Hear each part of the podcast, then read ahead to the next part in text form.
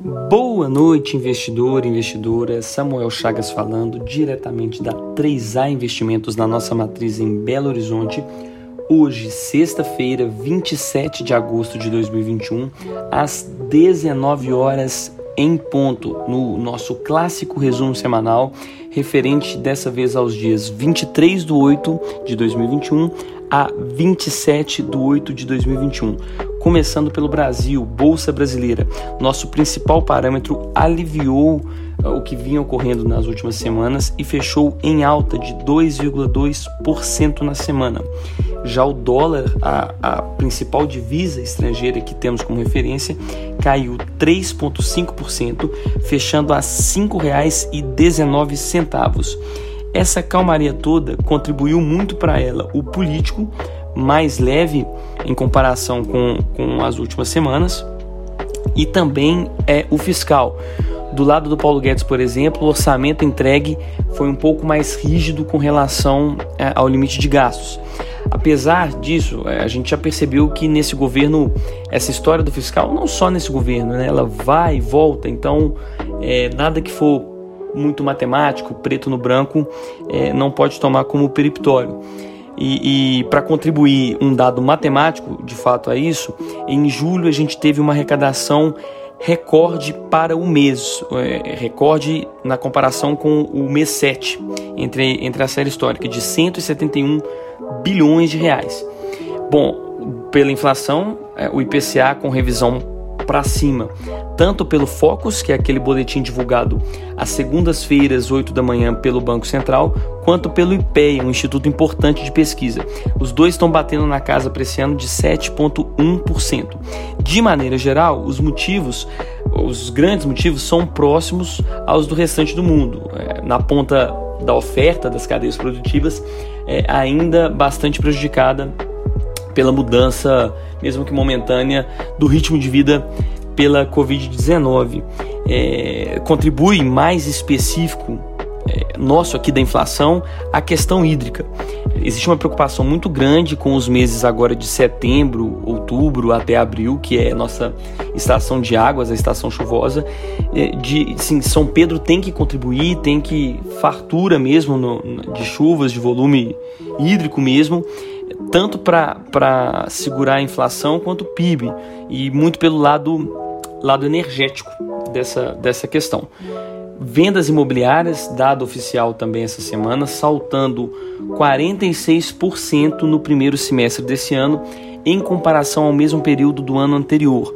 Até bem lógico isso pela, pela base fraca do primeiro semestre do ano passado, início do estouro da pandemia no mundo inteiro e, e aqui né, na, no final do mês de março que a gente fechou para valer aqui no Brasil, mas não deixa de refletir também esse, esse excesso de liquidez que a gente percebe no globo inteiro e a busca por, por ativos reais.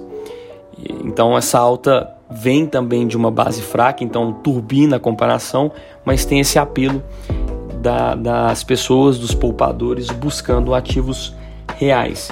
Balança comercial com outro registro de superávit, como vem sendo eh, nos últimos meses. Eh, na terceira semana de agosto a gente está falando de 1,3 bi de dólares e o motivo é o mesmo, é que a gente exporta majoritariamente é commodity, que a demanda está aquecida, os preços estão bem maiores do que as últimas séries históricas, essas recentes, as médias na verdade e, obviamente, nesse aspecto beneficia a nossa balança comercial. Notícia boa do lado da saúde: a Pfizer fechou um acordo perene com a Eurofarma para uma produção contínua de 100 milhões de doses é, da vacina, da vacina da Pfizer contra a Covid-19. Isso para a América inteira para os próximos anos. Obviamente, reforço de dose já, já é bem discutido e a gente vai ter que encarar assim. Do lado do emprego, para não esquecer e fechar Brasil, tivemos Caged, que mede a criação de novas vagas de emprego, com 316 mil novas vagas criadas em julho, contra uma expectativa de 300 mil. Então, ponto positivo, levemente acima, vida tendendo à normalidade, que é o que a gente tanto quer. Agora, nos Estados Unidos, terra do Tio Sam, Tivemos PMI de serviços, o PMI, como o Touro de Ouro gosta de falar, é a temperatura de determinado indicador econômico. No PMI de serviços, a gente teve queda em agosto para 55,2. A previsão era de 59,4, aquém da expectativa. Lembrando, acima de 50 significa aquecimento, não significa contração. Mas nesse ponto eu diria que até positivo é, dá mais uma, uma um argumento, uma credibilidade no argumento do Banco Central de que a inflação é, é momentânea e não é tão preocupante assim. O serviço está crescendo, mas menos do que a expectativa. Claro, isso sozinho, isolado, é, é não, não é conclusivo, não dá para definir por aí, mas é, é um indício. É, tivemos PIB, PIB do segundo trimestre oficial saiu em 6,6% de crescimento. Lembrando, número alto comparado à média histórica por uma base fraca do ano passado. E, e foi em linha com o esperado, que era de, de 6,7%. E por último, não menos importante, aliás, o mais importante da semana, vindo, vindo dos Estados Unidos, Jay Powell, chairman, principal homem do Banco Central Americano, do Federal Reserve, fez um discurso hoje em Jackson, Jackson Hole, Jacksonville, me fugiu agora, mas em linha com o que o mercado esperava, mas o mundo inteiro atento. Qualquer surpresa é, nas falas é sinal de, de mudança, pelo menos no, no curto prazo. E os olhos agora são para a medida do, do tapering, que é tirar o pé do acelerador das medidas estimulativas. E veio bem em linha com a última reunião, totalmente, ainda bem previsível. A discussão das cadeiras, a maioria já percebe não fazer sentido continuar com estímulos tão aquecidos, mas não se pensa em tirar ativos do balanço já adquiridos, muito menos subir juros nesse momento. Tem muita água para rolar, na opinião das autoridades econômicas americanas. O que se espera é uma redução do ritmo de forma gradual, nada muito turbulento, nada que vá causar a clássica volatilidade no sentido mais literal da palavra, que é o desvio padrão nos mercados sem necessidade, e muito menos na economia americana, que é o ponto que eles têm de o balizador que eles têm de, de, de controle e estabilização. Na Europa, notícias do, do Banco Central deles também, o BCE, eles veem a delta, a variante delta da Covid muito fraca no campo de vista econômico. Cuidado com isso aí, nem me, me aventuro a entrar no mérito da saúde, apesar de estudos já mostrarem que ela é mais infecciosa, mas menos letal, ou seja, mais, mais rapidez na transmissão, mas mata menos. E pro lado do BCE, o impacto econômico vai ser mínimo ainda mais comparado com o que foi no começo do, do ano passado. E para o lado de lá, eles, ah, no, no, campo da inflação deles, muito mais é, calmo do que nos Estados Unidos, muito por eles viverem deflação há mais tempo, essas forças deflacionárias se discutem na nova economia de população mais velha, cadeias extremamente é, modernas de produção que enxugam muitos custos, essa, essas empresas com crescimento exponencial. Mas enfim, isso é, é uma discussão longa. Quem sabe para um, um episódio do 3A Convida com outro colega de trabalho economista como eu. Mas do lado de lá da inflação, eles bem tranquilos e, e esperam a normalização no ano que vem, em 2022. Na Alemanha, caiu um índice de confiança do consumidor, um balizador importante mas no, de maneira geral, o principal conglomerado de ações do bloco, o Stocks 600, subiu 0,46% na semana. Girando ainda mais o globo, Ásia, na China, novos, novas ameaças de controle é, do lado do Partido Comunista Chinês. Agora eles planejam proibir a IPO no exterior de empresas de tecnologia chinesas.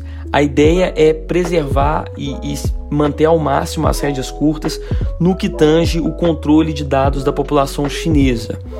Mais uma vez, eles avançando, normalmente não é blefe e é, é mão de ferro mesmo, essa situação, é, controle econômico por parte do Partido Comunista Chinês, é, eu diria que vai acontecer isso mesmo, isso vai passar, vai ser aprovado nas medidas institucionais deles e, e do ponto de vista do livre mercado, mais um gol contra e uma bola muito fora da China. Notícia positiva ainda da China agora é contrabalanceando com, com o controle do Partido Comunista Chinês. O lucro anual das indústrias da China em julho tiveram aumento, isso com pesquisa oficial do governo, em, em 16,4% nessa comparação é, do mês ano a ano, ou seja, julho desse ano com julho do ano passado. Obviamente, pandemia mais controlada, como a gente tem visto em boa parte do globo o, o principal conglomerado compilado, na verdade, melhor dizendo, de, de ações chinesas, o, o Shanghai Composite, em forte alta de quase 2,5%, 2,48% na semana. No Japão, começaram as Paralimpíadas e o Brasil já chegou dando show essa semana. É, pandemia ainda bastante apertada. Em contrapartida de tudo isso, o, o Nikkei seguiu o resto do globo, fechando em alta de 1,65% na semana na Coreia do Sul, o Banco Central sul-coreano subiu a taxa básica de juros deles em 0,5% e agora ela é de 0,75%. E um movimento aí de, de já antecipação de retirada de estímulos, que era o que é o previsto, né? As autoridades monetárias do mundo inteiro é, afrouxaram ao máximo para esse desconhecido que foi a pandemia no passado. Isso era esperado nada fora do controle. O principal índice sul-coreano, o KOSP, alta de 1,53% na semana. Saindo de mercado, de capitais propriamente dito, o destaque global não podia ser diferente. É um atentado no dia, no dia de ontem, 26, quinta-feira, no Afeganistão, é, mata, matando, se eu não me engano, 13 cidadãos americanos que ainda estavam no país e em termos gerais já foram 180 mortos ao todo nesse atentado, mais de 180 mortos. Aproveito é, esse, esse gancho de destaque global aqui para se você que caiu de paraquedas nesse episódio do 3A Resume, assistir o episódio que foi ao ar coincidentemente ontem, na quinta-feira 26, do 3A Convida, em que um professor de geografia, o Juninho Lopes, do Terra Negra, deu um show é, no nosso bate-papo sobre a história do Afeganistão e como que a gente é, chegou a essa situação até hoje. Bem diferente é, desse do mais do mesmo do que a mídia tem falado e modéstia à parte, gostei muito de ter feito, acho que ficou show. Por favor, não deixe de conferir e seguir a nossa página.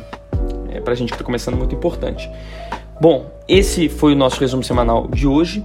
Bom descanso a todos, bom final de semana, se cuidem.